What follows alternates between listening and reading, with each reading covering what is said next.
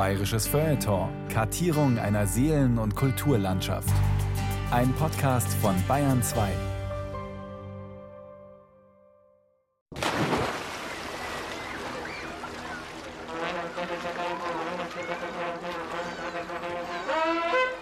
Über die Zustände am Wörthsee bestehen lebhafte Klagen.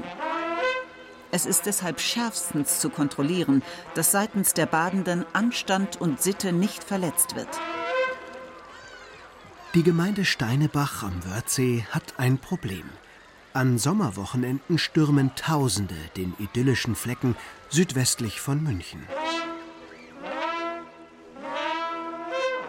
Insbesondere darf nicht geduldet werden, dass badende Männer lediglich sogenannte Dreieckshosen anhaben. Sie okkupieren das Seeufer, zertrampeln die umliegenden Wiesen und Felder, nächtigen in Wäldern und verärgern die Einheimischen durch Müll und andere Hinterlassenschaften. Die Ortspolizei Steinebach erhält ein Schreiben des für die Region zuständigen Bezirksamtes Starnberg. Im Falle gemeinschaftlichen Badens der beiden Geschlechter sind vollständige Schwimmanzüge zu tragen. Schlimmer noch, eine Münchner Zeitung wittert weitergehende Umtriebe in Gebüschen und geißelt den kleinen Ort am See als Sündenbabel. Wir schreiben das Jahr 1916 und Steinebach wird in den kommenden Jahren weiter Schlagzeilen machen als Eldorado geiler Böcke und sittlich empfindungsloser Weibspersonen. Wie auch immer, um den Ansturm Badehungriger zu bewältigen, muss etwas geschehen. Der Bäderkönig von Steinebach. Alois Fleischmann rockt den Wörthsee. Eine Sendung von Friedemann Bayer. Der Wörthsee, nur 25 Kilometer von München entfernt, gilt als einer der schönsten und saubersten Badeseen Bayerns. Seit langem schon ist er ein beliebtes Ausflugsziel. Aufgrund seiner relativ geringen Größe von rund 20 Quadratkilometern erwärmt sich das moorig weiche Wasser schnell. Ideale Bedingungen für Schwimmer. Deshalb gibt es auch schon Anfang des 20. Jahrhunderts in Steinebach, einem Dorf mit nur wenigen hundert Einwohnern, ein Strandbad. Das aber ist viel zu klein. Steinebach war zu diesem Zeitpunkt noch ziemlich dörflich geprägt. Barbara Blankenburg vom Gemeindearchiv Wörthsee. Es gab schon den allgemeinen Umbruch von der landwirtschaftlichen Gesellschaft in eine modernere Gesellschaft mit arbeitender Bevölkerung, die dort einfach wohnt und mit Touristen, aber das war noch nicht so weit wie heute. 1911 hat Karl Rabe in Steinebach ein Wirtshaus übernommen und hat 1913 dann die erste Badeanstalt von Steinebach eröffnet. Dieser Karl Rabe vermietet in seinem Strandbad Boote und hält, neben einer Liegewiese, eine einfache Infrastruktur vor. Umkleidekabinen und Toiletten. Das neue Strandbad steigert die Attraktivität Steinebachs. Die Zahl der Wochenendbesucher nimmt zu. Doch viele Badeausflügler wollen nicht dafür bezahlen, sich mit anderen eine Liegewiese zu teilen. Sie suchen lieber die Freiheit der Natur. Diese Wildbader sind den Behörden ein Dorn im Auge. Da gab es vorher schon riesige Probleme, nicht nur weil man sich an der Badekultur als solcher gestoßen hätte, sondern weil die Wildbader erstens offiziell verboten waren. Auf der Gemeindeflur sollte man nicht einfach so baden und auf den Wiesen lagern, sondern es hat natürlich auch erheblichen Müll verursacht und sonstige Schwierigkeiten. Es waren vorher schon tausende Menschen, die mit dem Zug rausgefahren sind. Gerade auch, weil es draußen dann nichts gekostet hat. Das war unheimlich attraktiv und alle Münchner wussten, dass in Steinebach der Wörthsee ist und sind dahin gefahren am Wochenende. Eine Zugverbindung von München nach Hersching gibt es seit 1903. Seitdem ist Steinebach von München aus in einer halben Stunde erreichbar. Ein tiefer Einschnitt.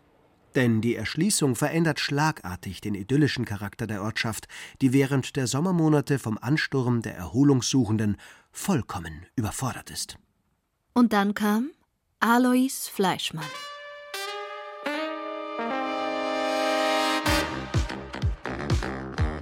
Also mein Großvater muss ein charismatischer Mensch gewesen sein. Er hatte zweieinhalb Zentner Und dem haben wir mal früher die Wälder im Kochelserum gehört. Und da wir ein Sägewerk, ein großes. Und das hat er dann günstig zur Inflation verkauft. Fleischmanns Enkelin Uschi Mandel. Sie kennt ihren Großvater nur aus Familienerzählungen. Alois Fleischmann, 1882 in München geboren, ist nicht nur Wald- und Sägewerksbesitzer und betreibt einen Holzhandel, er nennt sich auch Großdekorateur. Als solcher rühmt er sich die Krönungsfeierlichkeiten des britischen Königs George V. im Jahre 1910 ausgestattet zu haben, ebenso eine Walhalla-Feier in Kelheim sowie ein großes Schützenfest anlässlich der Leipziger Völkerschlacht-Gedenkfeier von 1913. Hin und wieder liefert er der aufstrebenden Münchner Filmindustrie auch Dekorationen, so etwa für den monumentalen Stummfilm Helena, der 1923 am südlichen Wörthseeufer entsteht. Heute würde man Fleischmann einen Kulissenbauer nennen. Was aber führt den Münchner Filmdekorateur Alois Fleischmann, abgesehen von Kulissenschiebereien, an den Wörthsee? Die Liebe, sagt Barbara Blankenburg. Fleischmann hat die Tochter von Karl Rabe geheiratet, der das Strandbad Rabe betrieb. Und es ist sehr anzunehmen, dass er dadurch dieses Potenzial erkannt hat und auf die Idee kam, auch ein solches Strandbad zu errichten. Im Juli 1916 tobt in Europa der Erste Weltkrieg. Und Alois Fleischmann erhält die Lizenz für einen Imbisskiosk unmittelbar neben der Badeanstalt seines Schwiegervaters Rabe. Und weil große Geschichten oft ganz klein anfangen, wird eine Holzhütte zur Keimzelle einer großen Idee, einer Geschäftsidee, eines Imperiums.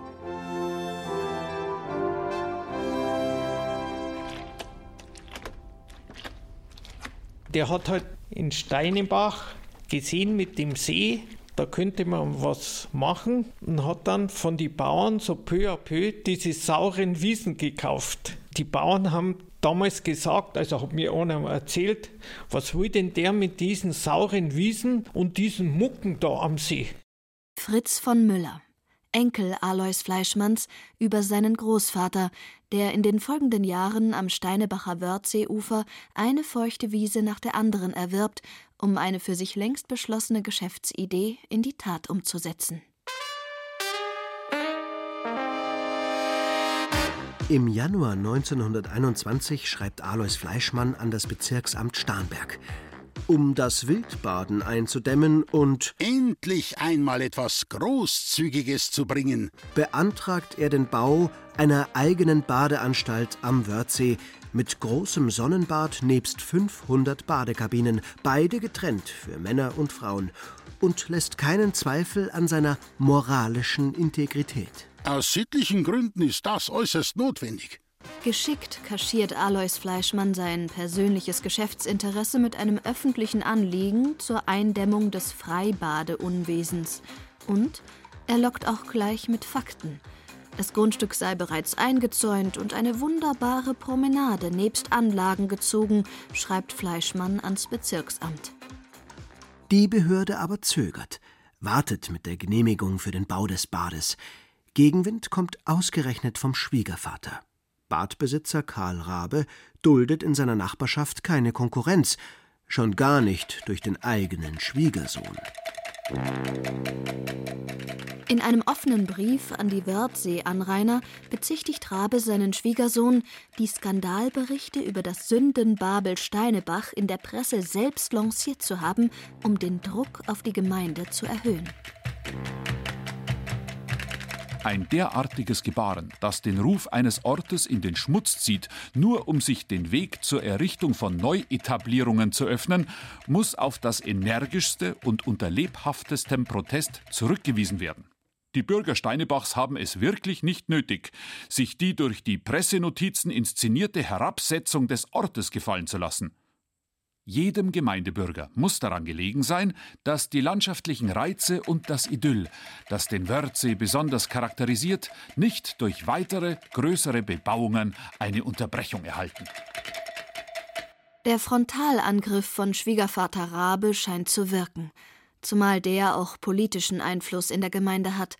Das Bezirksamt Starnberg jedenfalls zögert, Fleischmann die Genehmigung für sein Projekt eines Großbades zu erteilen. So muss der sich vorerst mit dem Bau eines eigenen Hotels zufrieden geben. Alois Fleischmanns neues Wörthsee-Hotel eröffnet im Jahr 1922. Es verbindet eine aufgesetzte bayerische Rustikalität mit Komfort. Ein Rezept, das noch in den kommenden Jahrzehnten Hotels und Gaststätten in Bayern prägt und bei nicht bayerischen Gästen verfängt. Die wollen schließlich in einem Ambiente Urlaub machen, das sie für echt bayerisch halten. Barbara Blankenburg es sah aus wie ein großes herrschaftliches Landhaus. Es hatte bemalte Fensterläden im Bauernstil. Die Inneneinrichtung war auch überwiegend im Bauernstil mit Antiquitäten eingerichtet, mit Alkoven, in denen man dann das Bett stehen hatte. Es gab eine Fischerstube, in der eine geschnitzte Riesenschlange von der Decke hing. Es war wirklich sehr pittoresk und aufwendig hergerichtet mit fließend warmem Wasser, um einen feudalen ländlichen Stil für die gehobene Bevölkerung zu bieten. Zum Hotel, das 60 Gäste aufnehmen kann, gehören eine geschlossene Gastterrasse, ein großer Garten, eine Meierei und, wichtig für Fleischmann, eine Metzgerei. Überhaupt scheint der Hausherr selbst sein verzehrfreudigster Gast gewesen zu sein. Der gute Mann hat zur Brotzeit einen Schweinskopf mit zehn Knödel gegessen weiß Fleischmanns Enkelin Uschi Mandel. Was aber nützt das größte Hotel am See ohne entsprechendes Seebad? Die Badestelle des Wörthsee-Hotels besteht nach wie vor aus einer Holzhütte mit Steg, einem Bootsverleih und einem Schiffsanlegeplatz. Und die Zeiten sind nicht gerade ideal für große Investitionen. Eine galoppierende Inflation lässt 1923 die Wirtschaft der Weimarer Republik implodieren. Massenarbeitslosigkeit sorgt für soziale Unruhen. Hitler versucht den ersten blutigen Griff nach der Macht. In diesen Zeiten also expandieren? Und dann ist da auch noch der Widerstand von Fleischmanns Schwiegervater, Nachbarn und Hauptkonkurrenten Karl Rabe. Der frisch gebackene Hotelier aber ist zäh und verfolgt weiter unerbittlich seinen Plan von einer Großbadeanstalt. Im November 1925 ist es endlich soweit. Das Bezirksamt Starnberg erlaubt Fleischmann den Bau eines eigenen Strandbades mit angeschlossenem Restaurationsbetrieb. Nach den Plänen des Architekten Anton Fischer wird nun eine Badeanstalt mit ca. 10.000 Quadratmetern nach amerikanischem Stil entstehen. Berichtet der Land- und Seebote, ein Lokalblatt im Frühjahr 1927. Es herrscht bereits große Bautätigkeit auf dem 190 Meter langen Seeufer des Hotels Wörthsee. Dieses Seeufer aber ist ein Problem. Barbara Blankenburg? Das Wörthseeufer, es hat keinen Strand in dem Sinne gehabt. Es war ein bisschen schlammig, aber für ein größeres Strandbad muss man natürlich erst einmal äh, die Voraussetzungen schaffen, weil der Untergrund einer starken Beanspruchung nicht lange standhält. Also man muss entweder eine Wiese gepflegt halten, wie das heute gemacht wird. Aber Fleischmann, der hatte ja da viel Größeres vor und der hat da einen riesigen Sandstrand aufgeschüttet, um da eine Art Meeresatmosphäre zu schaffen und ein großes Strandbad einzurichten. Einen 250 mal 50 Meter großen Sandstrand lässt Fleischmann für seine Gäste aufschütten. Woher kommt der feine Meeressand? Uschi Mandl. Er hat von der Ostsee einen Sand lastwagenweise runterfahren lassen und hat ihn in Würze geschüttet, weil er einen Sandstrand wollte. Jetzt überlegen Sie einmal, was das kostet. Wenn Sie von der Ostsee mit den Lastwagen äh, Hundertschaften äh, einen Sand holen und in Würze schütten. Fleischmann lässt nicht nur lastwagenweise Ostseesand quer durch Deutschland nach Steinebach transportieren, er ordert von dort auch Strandkörbe um seinen Gästen das passende Meeresfeeling zu vermitteln. Und der Bedarf an Ostseesand wird auch in den folgenden Jahren nicht abreißen. Leider war es die falsche Seite und der Sand war eben wieder weg. Den hat sofort abgeschwemmt. Der Sand ist heute drüben am anderen Ufer schon lang. Später wird Alois Fleischmann durch den Bau einer Mole das Abschwemmen des Sandes verhindern.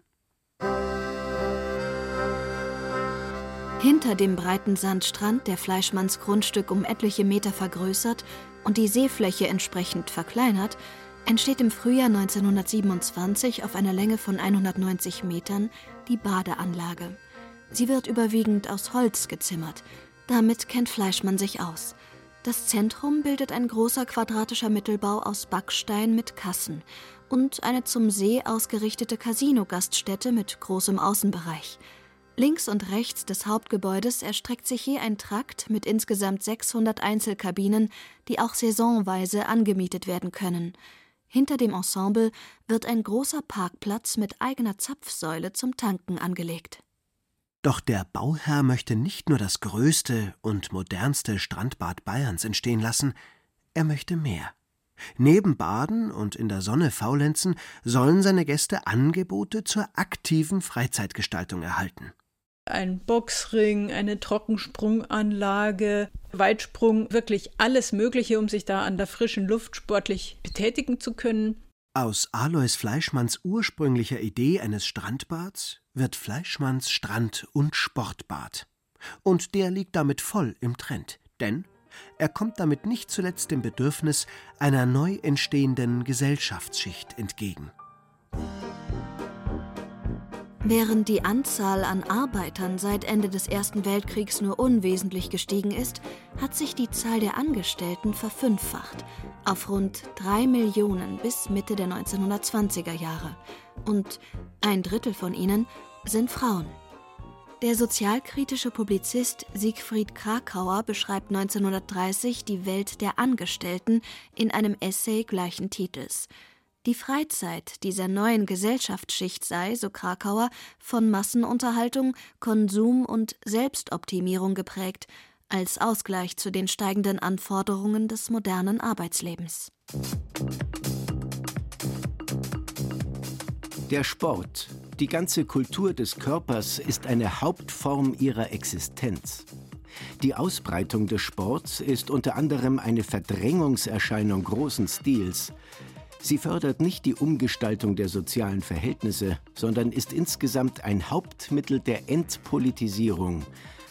Das hindert nicht, dass in der Übersteigerung des Sports sich die Massensehnsucht nach einem Naturrecht kundgibt, das wieder die Schäden der Zivilisation aufgerichtet werden könnte. Der nackte Körper wächst zum Sinnbild des aus den herrschenden gesellschaftlichen Zuständen befreiten Menschen heran – und dem Wasser wird die mythische Kraft zugeschrieben, den Schmutz des Betriebes abzuwaschen. Es ist der Druck des Wirtschaftssystems, der unsere Schwimmanstalten übervölkert. Im Sportbereich seines Strandbades lässt Fleischmann unter anderem eine Laufbahn sowie Anlagen für Weitsprung, Hochsprung, Kugelstoß und Diskuswurf einrichten. Ebenso bieten sich Möglichkeiten für Kraftsport, Ringen und Boxen. Nicht zu vergessen, ein Denkmalsockel im antiken Stil mit der Inschrift Lebendes Denkmal, auf dem sich Besucher in athletischen Posen fotografieren lassen können. Nach nur zweimonatiger Bauzeit geht am 26. Mai 1927 Alois Fleischmanns Strand- und Sportbad Steinebach an den Start. Die Eröffnung am Himmelfahrtstag wird in den Münchner neuesten Nachrichten groß mit einer Anzeige beworben. Zu sehen ist die gezeichnete Außenansicht der überdimensional langgestreckten Badeanlage mit ihren 600 Kabinen. Davor die Silhouetten von Badegästen, Strandkörben, Sonnenschirmen, die allerdings an diesem Tag aufgrund des, wie eine Zeitung schreibt, zweifelhaft kühlen Wetters nicht zum Einsatz kommen. Für ausreichend Programm ist dennoch gesorgt. Zur Eröffnungsfeier reisen, neben einigen tausend Schaulustigen, zahlreiche Honoratioren aus München an. Prominentester Gast der Direktor des Deutschen Museums Oskar von Miller, den Fleischmann seinen väterlichen Freund und Gönner nennt. Das sich anschließende Sportfest am Strand und auf dem Wörthsee bietet ein Programm der Superlative. Segelregatta, Kanurennen, Gymnastik für jedermann, Ballspiele, Wasserspiele, Baumstammkämpfe zu Wasser und zu Land, Staffelstrandlauf, Seilspringen, Trainingsboxen, rhythmische Gymnastik, Ringen, Laufen, Stoßen, Springen, Stemmen, Fessellauf, Fischerstechen. Abends bei eintretender Dunkelheit Feuerwerk, italienische Nacht, Bootskorso, Tanz, Sonderzug zur Rückfahrt 11 Uhr nachts ab Steinebach. Alois Fleischmann scheut keinen Aufwand und hat drei Leistungssportler engagiert, die sich um die Organisation der Wettkämpfe kümmern und sogar Trainerstunden anbieten.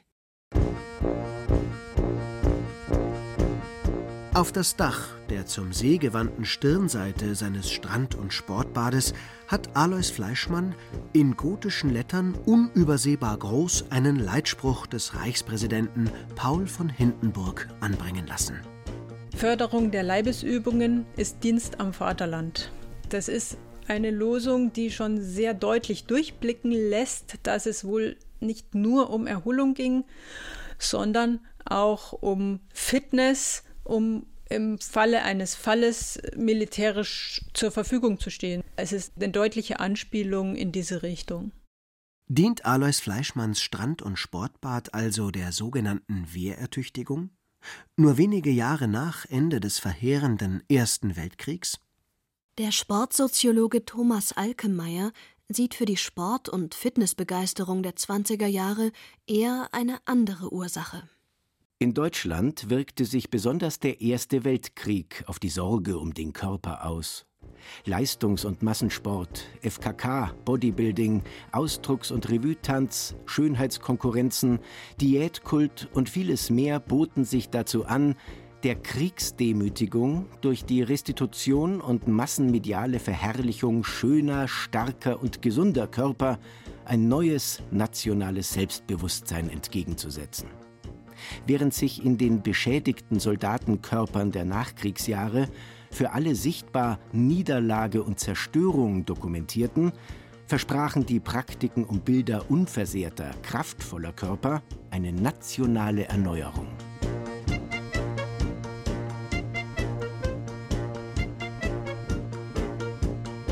Von dort ist es nicht mehr weit zu einer späteren Bewegung. Die Nationalsozialisten haben das letzten Endes mit ihrer Kraft durch Freude kanalisiert, institutionalisiert, für sich natürlich nutzbar gemacht, haben aber da etwas aufgegriffen, was längst äh, sich verbreitet hatte durch die neue Freizeitkultur und wo man dann geschaut hat, dass man einen Ausgleich bekommt, dass man Sonne tanken kann und sich an der frischen Luft bewegen. Sagt die Wörthsee-Archivarin Barbara Blankenburg. In einem Prospekt, mit dem Alois Fleischmann sein Megabad bewirbt, liest sich das so. Darum ist der Allgemeinheit Gelegenheit geboten zu gymnastischen Übungen, die ja für Jung und Alt, für Mann und Frau das beste Mittel sind, die durch Beruf und Leben in der Großstadt abgenützten Nerven wieder frisch und widerstandsfähig zu machen. Jedem etwas, der Gesamtheit alles.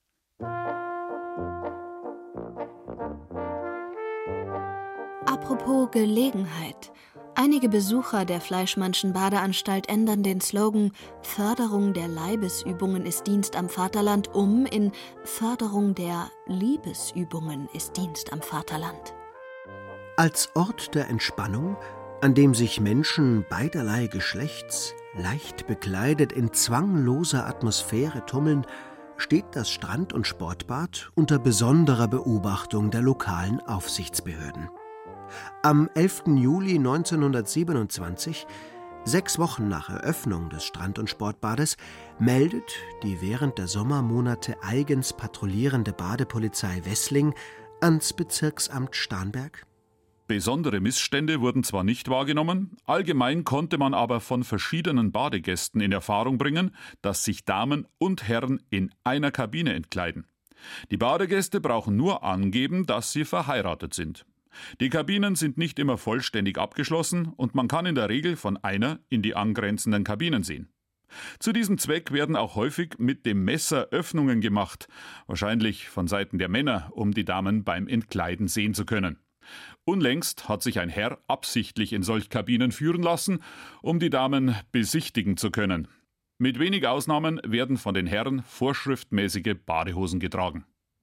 Vorschriftmäßig heißt Badeanzüge, die von der Brust oder wenigstens vom Bauchnabel bis zu den Oberschenkeln alles bedecken. Meistens sind es Universitätsstudenten, welche hiewegen beanstandet werden müssen.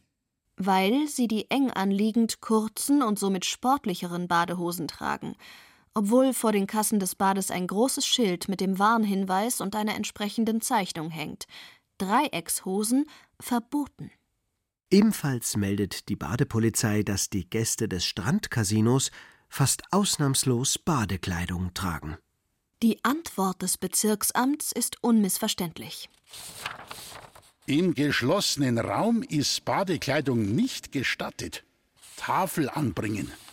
Im Fleischmannschen Restaurationsbetrieb dürfen sich im geschlossenen Wirtschaftsraume Badegäste in Badekleidung nicht aufhalten. Die geschilderten Missstände sind abzustellen. Die Auskleideräume sind für männliche und weibliche Personen streng zu trennen. Abschließend vermerkt der Polizeibericht im Allgemeinen verkehren im benannten Strandbad bessere Persönlichkeiten. An manchen Feiertagen sind zwei bis 300 Autos angefahren gekommen.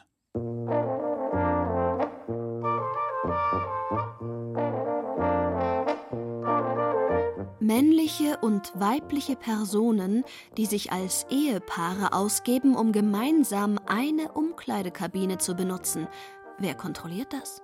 Und wer kontrolliert, ob sich in Fleischmanns nahem Wörthsee-Hotel am Wochenende wirklich Ehepaare oder nicht auch Liebespaare der besseren Münchner Bussi-Gesellschaft einmieten? Auch sonst bietet das Strandbad mit seiner halbbekleideten Klientel, seinen lockeren Umgangsformen und seinen Sommernachtsfesten beste Möglichkeiten der Kontaktanbahnung. Guten Tag, Herr Wirt. Guten Tag, die Herrschaft. Haben Sie ein Zimmer für uns? Aber selbstverständlich. Wie vorige Woche. 29 äh, im ersten Stock. Großer Betrieb heute? Wird getanzt? 4 Uhr beginnt bereits der 5 Uhr Team. Schlüssel. Darf ich bitten, Herr, Herr Schmidt? Danke. Guten Tag, Herr Schulze. Siehst du, letztes Mal haben wir Schulze geheißen. Na, wenn schon. Du bist doch ein alter Quatschkopf. Wieso? Da red doch die Leute nicht immer mit Namen an. Die heißen doch jedes Mal anders. Weekend im Paradies heißt eine Tonfilmkomödie von 1931, in der sich verheiratete Liebespaare in einem Hotel an einem Badesee außerhalb Berlins unter falschem Namen einmieten, um inkognito ein entspanntes Wochenende zu genießen. Eine in den wilden 20er Jahren offenbar gängige Praxis, die auch für Fleischmanns Wörthsee-Hotel gegolten haben könnte. Oder was sonst, meint Fleischmanns Enkelin Uschi Mandel, wenn sie sagt? Fragen Sie mal nicht, wie es damals draußen zuging. Ja. Ich habe es ja nur immer gehört. Also die haben es alle schon richtig krachen lassen. Leben und leben lassen. Man macht jetzt sich lustig. Die Freizügigkeit war sehr groß, mit Sicherheit. Und man darf ja nicht vergessen, wenn das dann bestimmte Kreise sind, die haben das ja immer schon ein bisschen lockerer gesehen.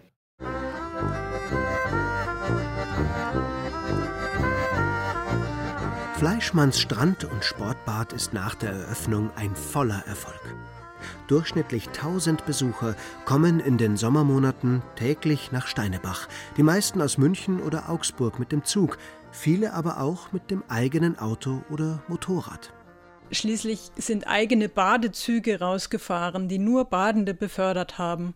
Und es waren Tausende von Leuten an einem sonnigen Wochenende, die da herausgekommen sind und den kleinen Ort wirklich komplett überschwemmt haben. Fleischmann sorgt dafür, dass sein Großbad auch weiterhin im Gespräch bleibt. Und es vergeht keine Woche, in der die Presse nicht über ein Sportereignis, ein Seefest mit Brillantfeuerwerk oder eine neue Attraktion in Steinebach berichtet. Höher, schneller, weiter. Das olympische Motto scheint sich Alois Fleischmann ganz zu eigen gemacht zu haben. So erwirbt er 1928 nach dem Ende der Olympischen Spiele von Amsterdam den 10-Meter-Sprungturm und lässt ihn in seinem Wörthseebad aufstellen. Für den darauffolgenden Sommer hat er noch einen grandioseren Einfall. Um dem Anspruch seiner Anlage als Sportbad nach amerikanischem Vorbild noch näher zu kommen, kauft er in den USA eine 10 Meter hohe und 30 Meter lange Wasserrutschbahn. und lässt sie, in ihre Einzelteile zerlegt, per Schiff nach Antwerpen überführen. Von dort aus bringt ein Güterzug die Rutsche nach Steinebach, wo sie am Nordrand des Strandbades errichtet wird.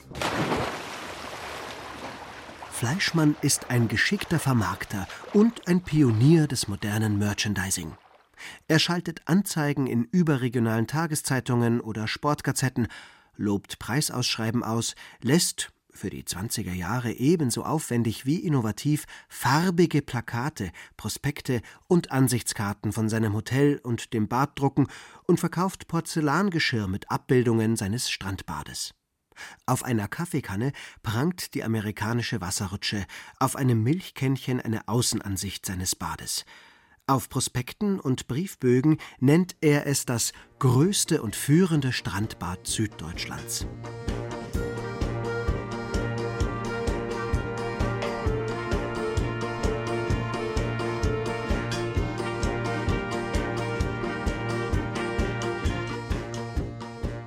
Hat jeder Sommer aber auch ein Ende. Deshalb beschränkt Fleischmann seine Aktivitäten nicht nur auf die Badesaison. Motorradrennen finden auf dem vergrößerten Fleischmann Strand- und Sportplatz Steinebach am Sonntag, den 29. Januar, nachmittags 2 Uhr bei jeder Witterung statt, veranstaltet vom Club für Motorsport Pasing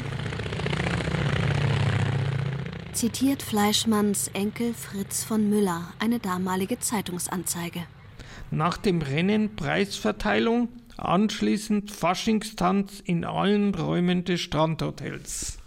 Im Februar 1929 stiftet Fleischmann einen Wörthsee-Pokal für das beste Eishockeyteam. Im gleichen Monat kommen 3000 Besucher nach Steinebach, um ein Pferdeschlittenrennen auf dem zugefrorenen See zu erleben, darunter Vertreter der Münchner High Society und des Hochadels. Eine Zeitung schreibt bereits vom bayerischen St. Moritz. Abendliche Strandfeste mit Tanzvergnügen, Feuerwerk oder farbiger Seeillumination – es sind diese Wochenendevents, die in den Sommermonaten neben dem normalen Tagesbetrieb das Bad besonders aufwerten. Ein zeitgenössisches Foto zeigt eine Gruppe junger, lässig gekleideter Leute auf dem Badesteg des Strand- und Sportbads, die zur Musik aus einem Koffergrammophon ausgelassen Foxtrott tanzen. Ein besonderer Clou? Die Münchner Jeunesse Dorée kann ihre vom Tanz erhitzten Körper im See abkühlen. 5000 Besucher kommen im Juli 1929 zur Gründungsfeier des von Fleischmann initiierten Sportvereins Wörthsee. Ehrengast ist abermals Oskar von Miller. Besondere Attraktion ist das Angebot von gratis Schwimmunterricht für Schwimmer und Nichtschwimmer. Drei Wochen später lobt Fleischmann die Wahl einer Schönheitskönigin aus. Im Rahmen des Strandfestes mit dem Motto Wenn der weiße Flieder wieder blüht, wird aus rund einem Dutzend Bewerberinnen eine Miss Wörthsee gekürt. Die Gewinnerin heißt Hilde Lückert und kommt aus Düsseldorf. Wenige Wochen später kündigt Fleischmann Gigantisches an. Eine Huldigungsfeier für das von einer Weltreise zurückgekehrte Luftschiff Graf Zeppelin. Höhepunkt dieser Feier wird natürlich das Erscheinen des Luftschiffes selbst bilden, das sich als mächtiges Tableau im Rahmen eines reichhaltigen Feuerwerksprogrammes präsentieren und alle Lichter spielen lassen wird. Das Luftschiff wird in effektvoller Beleuchtung einen Teil des Sees kreuzen.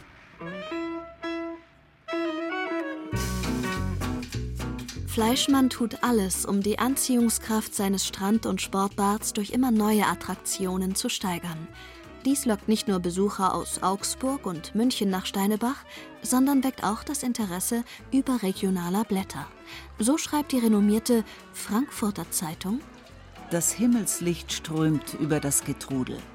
Wir Angezogenen kommen uns in der Freiluftkultur sehr schamlos vor und streben in die riesige, von Wimpeln durchzogene Halle. Hier ist das Paradies. Alle Tische besetzt mit braun und schwarz gebranntem Fleisch. Die Luft dampft davon. Zu Hunderten sitzen und räkeln in zwanglosem Beisammensein Mädchen und Frauen und Jünglinge und Männer. Weißköpfe und Burschen, fette Matronen und schlanke Backfische. Eine einzige Gaudi. Mit Musik natürlich. Mit einem draufgesetzten Prosit der Gemütlichkeit. Fortgesetztes Spiel der Wellen, schaukelnde Brüste und zitternde Schenkel. Das von der Badepolizei verhängte Verbot von Badekleidung im Restaurantbereich null und nichtig. Die Paradiesler selber denken sich am wenigsten dabei und empfinden ihre göttliche oder ungöttliche Dreiviertelnacktheit wie einen bürgerlich durchaus statthaften Zustand. So kehrt die überorganisierte, von Maschinenbetrieb und Technik verfolgte und verwöhnte Großstadtbevölkerung wieder zum Urzustand zurück und genießt bukolisch-arkadische Freuden. Der in die Halle eintretende Fremdling ist im ersten Augenblick betroffen, wenn ihn der Gesang der Menge umdröhnt und die Ausstellung des Fleisches in seine Augen fällt. Aber nach kurzer Weile geht er, wenngleich bis zum Hals umknöpft, in den Himmel dieser Seligkeit ein und stößt mit an. Prosit, Herr Nachbar. Der Nachbar aber ist, wer kann das dem Mitmenschen in der Badehose so genau ansehen, ein Arbeiter vielleicht, vielleicht ein geheimer Regierungsrat. Das Strand- und Sportbad brummt und sein Betreiber begegnet behördlichen Auflagen mit einem grantigen gar nicht erst ignorieren, solange der Umsatz stimmt. Der hat mit seinen Festen schon Einnahmen gehabt, bitteschön, am Wochenende von 70, 80.000 Mark. Das ist viel Geld gewesen damals. Auch sonst geriert sich Fleischmann mehr und mehr wie der Platzhirsch, den das öffentliche Interesse wenig schert. Mögen auch die Klagen über vermüllte Wege, mangelhafte Staubstraßen und zerbrochene Bierflaschen in den Wiesen zunehmen, der Bäderkönig führt schließlich genug Steuern ab. Fühlten sich die Steinebacher durch den ständigen Massenansturm der Großstädter nicht um ihre Lebensqualität gebracht? Enkelin Uschi Mandel?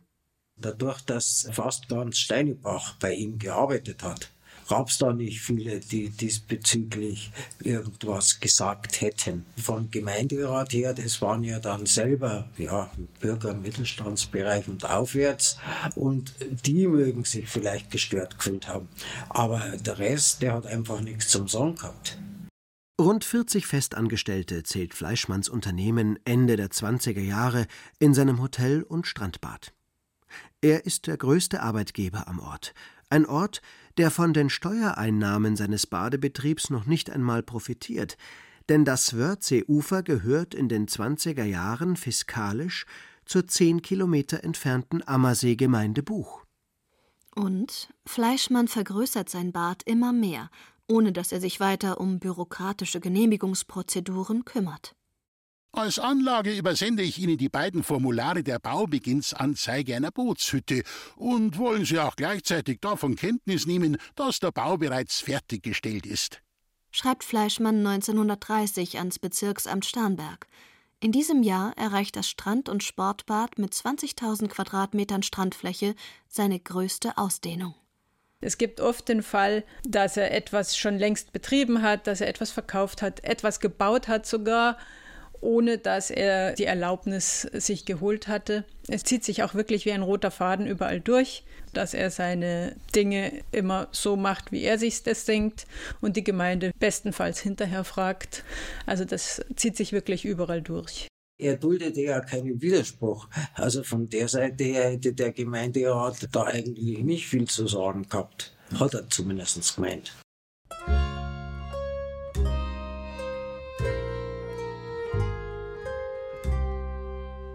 Der Sommer 1931 ist überwiegend kühl und regnerisch. Die Folgen sind im Strand- und Sportbad spürbar. Die Besucherzahlen brechen ein. Da hilft es nichts, dass Fleischmann einen eigenen Buszubringer aus München und Augsburg einrichtet, der die Badegäste gratis heranschafft. Das fortgesetzt nasskalte Wetter dieses Sommers zwingt den Bäderkönig, den Betrieb bereits im August einzustellen. In der ganzen Saison hat er gerade mal 59 Hektoliter Bier verkauft. Der finanzielle Schaden ist enorm und lässt immer häufiger unangenehme Charakterzüge des ansonsten großzügigen Mannes hervortreten. Er selber war sehr cholerisch, war er halt. Und das hat man halt in der Weise gemerkt. Zum Beispiel war ja alles in Kristall eingedeckt mit Silber und jetzt ist schlecht Wetter geworden. Ist er einfach hinuntergegangen ins Hotel, hat die Tischdecken gepackt und hat runtergerissen, als war ich. Es war einfach sein Naturell, ja. Der verregnete Sommer des Jahres 1931 offenbart jäh, dass Fleischmanns Strand- und Sportbad keine wirtschaftliche Erfolgsgeschichte ist und nie war. Er hat buchstäblich auf Sand gebaut, erzählt seine Enkelin Uschi Mandel. Und zwar einfach deshalb, weil er so weit über die Ziele hinausgeschossen ist, dass das schon gar nicht mehr finanzierbar war. Und äh, man darf ja immer nicht vergessen, das ist ein reiner Saisonbetrieb gewesen. Jetzt lassen Sie es mal sechs Wochen regnen, dann ist gar nichts. Damals hat sich's nicht gerechnet, weil halt viel zu groß dachte. Das war bestimmt aufregend und was weiß ich, aber die Zeiten änderten sich dann. Die Zeiten änderten sich in der Tat. Angesichts der Weltwirtschaftskrise mit Millionen Arbeitslosen und dem Erstarken radikaler politischer Kräfte verfliegt Anfang der 1930er Jahre am Wörthsee die Partystimmung. Gelingt es Alois Fleischmann immer weniger, sein Bad auch nur kostendeckend zu betreiben. Er versucht weiterzumachen wie bisher, veranstaltet etwa ein Gauschützentreffen, verteilt an die Teilnehmer Freikarten für sein Bad, arrangiert einen Besuch von Prinz Alfons von Bayern und richtet unter der Schirmherrschaft des Reichspräsidenten Hindenburg einen großen Faltboottag aus.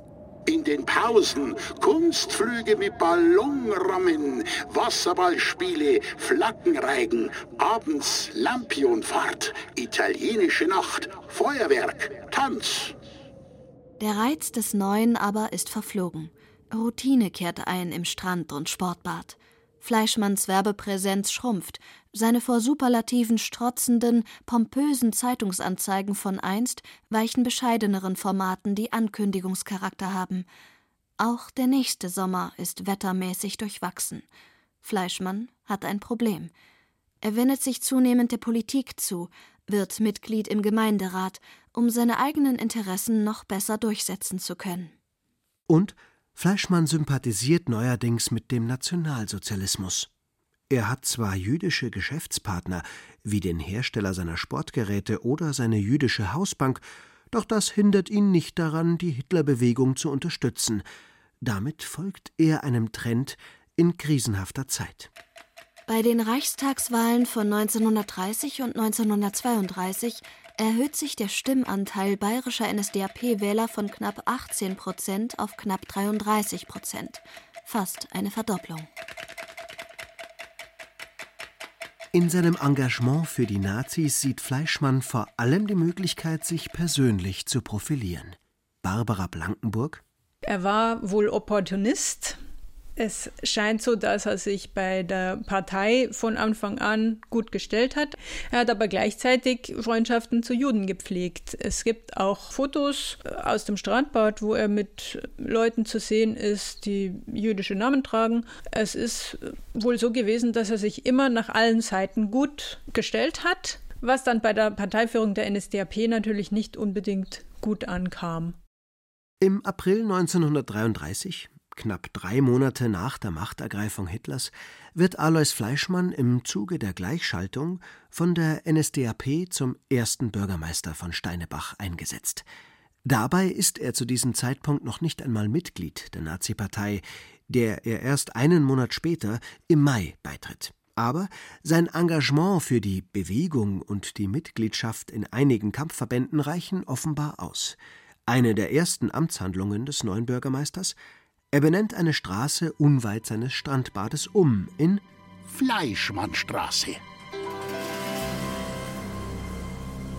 Doch mit dem sozialistischen Teil des Nationalsozialismus gerät der autokratisch veranlagte Fleischmann schnell in Konflikt. Die Ammerseegemeinde Buch, der das Wörthseeufer gehört, verfügt, dass Fleischmann zwölf Längenmeter seines Seeufers für die Allgemeinheit unentgeltlich abtritt. Rund 350 Quadratmeter Strandfläche fürs Gemeinwohl opfern, wo dann die verhassten Freibader Einzug halten und ihm mit seinen 20.000 Quadratmetern gebührenpflichtigem Strand die Gäste abspenstig machen, wo kämen wir denn dahin? Fleischmann wehrt sich vergeblich. Es ist nicht der einzige Streit, der den Steinebachern nun zeigt, dass ihr neuer Bürgermeister vor allem seine eigenen Interessen verfolgt. In einer Wirtschaft der Nachbargemeinde Weichstadt empört sich ein angetrunkener Parteigenosse über Fleischmann, der sei gar kein Nationalsozialist, sondern Kommunist und gehöre deshalb am Maibaum aufgehängt. Als Fleischmann davon erfährt, stellt er den als Quertreiber bekannten Mann zur Rede und schlägt ihn krankenhausreif. Der Attackierte zeigt Fleischmann an. Es kommt zum Prozess, bei dem Fleischmann wegen gefährlicher Körperverletzung zu einer mehrmonatigen Haftstrafe verurteilt wird. Am Tag nach der Urteilsverkündung erlässt die Kreisleitung der NSDAP Starnberg eine einstweilige Verfügung gegen Fleischmann, enthebt ihn seines Amtes und schließt ihn aus der Partei aus. Im März 1934 endet Alois Fleischmanns politische Karriere als NSDAP-Mitglied und Bürgermeister von Steinebach nach nur elf Monaten Amtszeit. Der leckt seine Wunden. Der Parteiausschluss wird zwar später in eine Verwarnung umgewandelt, doch die Ausübung eines Parteiamtes wird ihm für die Dauer von zwei Jahren verboten. Sein Nachfolger im Amt des Bürgermeisters urteilt in einer Stellungnahme Fleischmann hat jahrelang in Steinebach geschaltet und gewaltet, wie er wollte, und zwar stets zum Nachteil der Gemeinde und zu seinem Vorteil. Sein Hotel- und Badebetrieb rentiert sich seit Jahren nicht mehr. Den Ausfall sucht er durch Haus- und Grundstücksverkäufe auszugleichen. Hierbei ging er in der skrupellosesten Weise vor. Er scheut sich nicht, Gemeindeeigentum zum Kauf anzubieten. Dieses Handwerk wurde ihm gelegt. Der Gemeinde Steinebach schuldet er über 2000 Reichsmark. Doch nicht nur Fleischmanns Ruf, auch sein eigener Körper ist schwer lediert. Der hat alles gehabt. Der hat ja schwer Zucker, Herz und alles, was er sich vorstellen kann. Wenn einer zur Brotzeit einen Schweinskopf mit zehn Knödel isst, dann können Sie sich ausmalen, was der alles gehabt hat. Ein Arzt attestiert Fleischmann neben Übergewichtigkeit einen schweren organischen Herzfehler, Erkrankung der Kranzgefäße, chronische Bronchitis, Diabetes, Rückenmarksschwindsucht und ein geschwächtes Nervenkostüm mit einer Neigung zu Weinkrämpfen. Fleischmann, nach außen der großzügig joviale Gastronom, Bäderkönig und Party-Großveranstalter, privat gestresst, cholerisch und selbstsüchtig – Fettes Essen, Alkohol und lange Abende haben ihm zugesetzt. Außerdem plagen ihn massive finanzielle Sorgen. Keine guten Voraussetzungen für einen geruhsamen Lebensabend.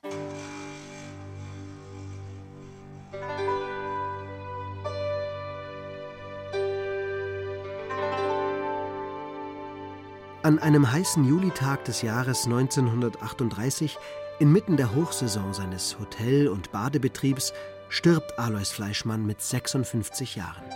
Herzinfarkt.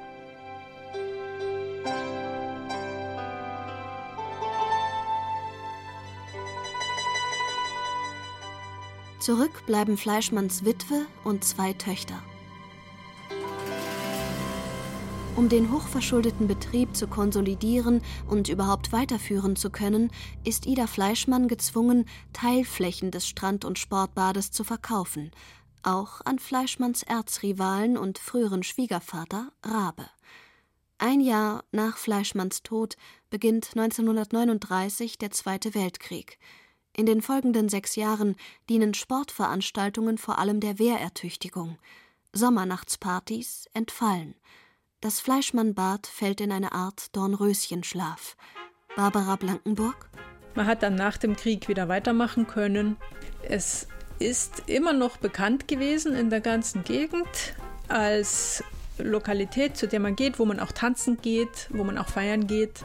Es war aber nicht mehr so in dieser großen überregionalen Dimension angelegt.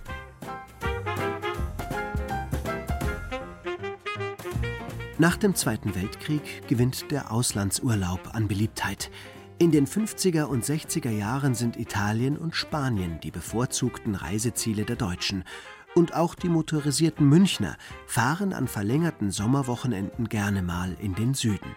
Gardasee statt Wörthsee. Als Fleischmanns Witwe Ida 1969 stirbt, werden die Reste seines einstigen Imperiums geteilt. Tochter Luise von Miller erhält das Wörthsee-Hotel, Tochter Friedel Mandel das Strand- und Sportbad. Richtig glücklich sind sie damit nicht. Fleischmanns Enkel Fritz von Müller. Das war ja damals so, dass diese beiden Schwestern bei der Erbschaft einen erheblichen Teil von Schulden übernehmen mussten. Laut den Erzählungen müssen das mehrere hunderttausend D-Mark gewesen sein. In den folgenden Jahrzehnten schrumpft das Vermächtnis Fleischmanns weiter. Die Erben haben sich von den Resten ihres Familienbesitzes inzwischen getrennt.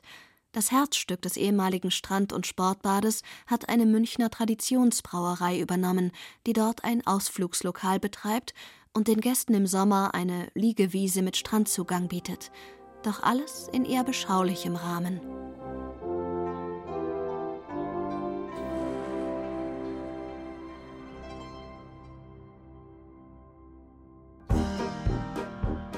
Es bleiben die Erinnerungen an eine kurze Spanne scheinbar grenzenlosen Badeglücks für Jung und Alt, arm und reich. An ausgelassene Strandpartys, Libertinage, Motorradrennen, Schönheitswettbewerbe, amerikanische Wasserrutschen, athletische junge Männer, spontane Foxtrott-Einlagen, kurz an die vielleicht wildeste Phase der 20er Jahre, die der Wörthsee mit seinem kleinen Steinebach je erlebt hat. Laut, chaotisch und sehr lebendig. Also ich meine, sowas gab es heutzutage in der Form gar nicht mehr. Da sind aber auch die Menschen nicht mehr in der Form danach geartet. Äh, damals war erst einmal war der Erste Weltkrieg vorbei und da war diese Aufbruchsstimmung. Es ging um Spaß und um Feiern und endlich kann man mal leben, wissen Sie sowas. Ja, dann kam der nächste Krieg ja, und aber nach diesem nächsten Krieg war ja dann nochmal so eine Einlage, da wo das aber dann zwar im kleineren Bereich, aber auch so stattfand. Jetzt, wo ihr Jugendliche war, da war immer noch am Samstag italienische Band auf der Terrasse. Da gab es ja dann auch so Feste mit oben ohne Damen auf irgendeinem Floß und so weiter. Und das hat sich ja dann alles ausgeschlichen. Die, wo vielleicht dann etwas später nach Kitzbühel gefahren sind, nach Seefeld in Tirol oder so oder nach Arlberg, die waren früher alle beim Fleischmann in Steinebach. Der Bäderkönig von Steinebach. Alois Fleischmann rockt den Wörthsee. Ein bayerisches Feuilleton von Friedemann Bayer, der auch Regie führte. Es sprachen Laura Mehr, Werner Hertel, Rahel Comtes, Christian Jungwirth und Thomas Koppelt. Ton und Technik Adele Messmer. Redaktion Michael Zametzer. Eine Produktion des Bayerischen Rundfunks 2023.